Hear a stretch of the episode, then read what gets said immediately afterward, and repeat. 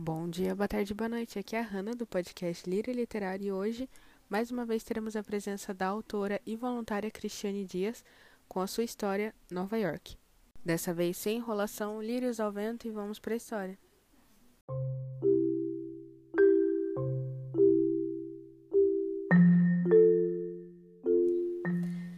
Olá, eu sou a Cristiane Dias, escritora, e hoje trago para vocês um conto de minha autoria chamado Nova York. Nova York. Nova York é um lugar calmo, todos se conhecem e o ônibus para na porta. Deja, eu quero morar em Nova York. O marido mastiga o pão. A gente já mora. Na Nova York de verdade. Tenho medo de avião. Mas avião é seguro. Não sei falar inglês. A gente aprende. Tô velho demais. Tá nada. Lembra da tia Zuma? Foi sem saber uma palavra. Teus primos já moravam lá. Ele bebeu um gole de café preto e ela tomou coragem. Conversei com a tia Zuma ontem e ela disse que tem emprego e lugar garantido para morar. Se você queria tanto ir para os Estados Unidos, por que se casou?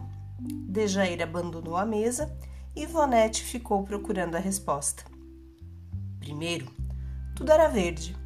Depois chegaram as máquinas, os engenheiros, os fiscais da prefeitura e o dono da imobiliária que colocou plaquinha de vende-se nos lotes.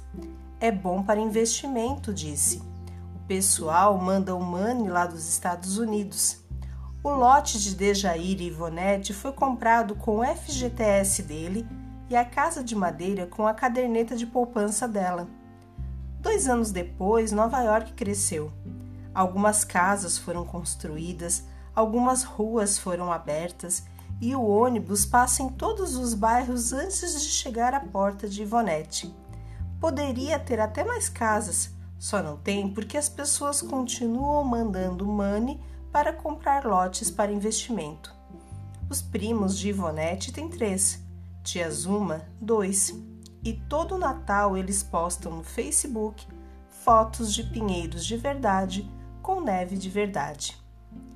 Todo mundo diz que fazer faxina nos Estados Unidos dá mais dinheiro que fazer faxina no Brasil. O sonho de Ivonete é ter um carro e tia Zuma disse que lá as faxineiras têm carro. Dejair prefere ter moto, que é mais econômica, diz ele. A moto faz 20 km por litro e toda quarta-feira ele tem futebol com os amigos e na última sexta-feira churrasco na firma. Quando não tem futebol com os amigos ou churrasco da firma, Dejair gosta de ficar em casa. Então, no dia do futebol e churrasco, Ivonete aproveita para fazer faxina na própria casa. Tia Zuma convidou Ivonete para ir morar nos Estados Unidos faz muito tempo, quando ainda era solteira para tirar o visto e pagar a passagem, abriu uma caderneta de poupança na Caixa Econômica Federal que acabou sendo usada para quitar a casa. Tia Zuma continua convidando Ivonete, mas só ela, porque não vai com a cara do marido. Diz que a sobrinha é muito bonita e que nos States ela pode trabalhar como garçonete e ganhar gorjetas boas, já que é tão simpática. No espelho do banheiro, Ivonete força um sorriso para ver os dentes amarelados. Acha difícil alguém dar gorjeta para um sorriso daqueles. O dinheiro acabou antes do final do mês. Nos Estados Unidos, o dinheiro nunca acaba, tia Zuma disse. Esta semana ameaçaram cortar a água que Dejair ficou de pagar, porque ela já tinha pago todas as outras contas. Ele disse que ia dar um jeito.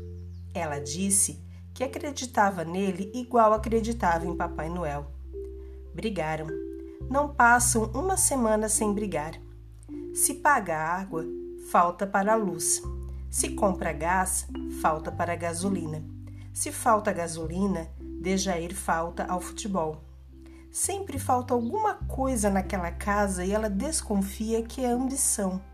Ivonete é ambiciosa e sempre diz que é ambição saudável, aquela que faz a pessoa querer comprar lotes, um carro e viajar de avião. Toda vez que ela tenta falar com Dejair sobre ambição, lotes, money, states, eles brigam. Mas este ano será diferente. Na Nova York de Dejair, as pessoas vão enfeitar as árvores com bolas de plástico vermelhas e douradas, pisca-pisca e pedaços de algodão imitando neve. Já na Nova York de Ivonete, terá neve de verdade, luzes, ela, Tia Zuma e os primos cantando Jingle Bells.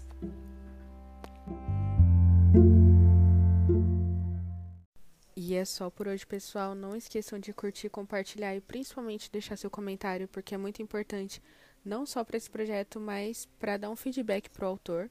E não esqueçam de marcar aí na agendinha de vocês que segunda-feira, dia 12, Dia das Crianças, nós teremos um episódio especial que será voltado à contação de história infantil. É um episódio que a gente está fazendo com muito carinho, então não deixem de prestigiar. Eu vou ficando por aqui. Um beijo, meus lírios, e tchau, tchau.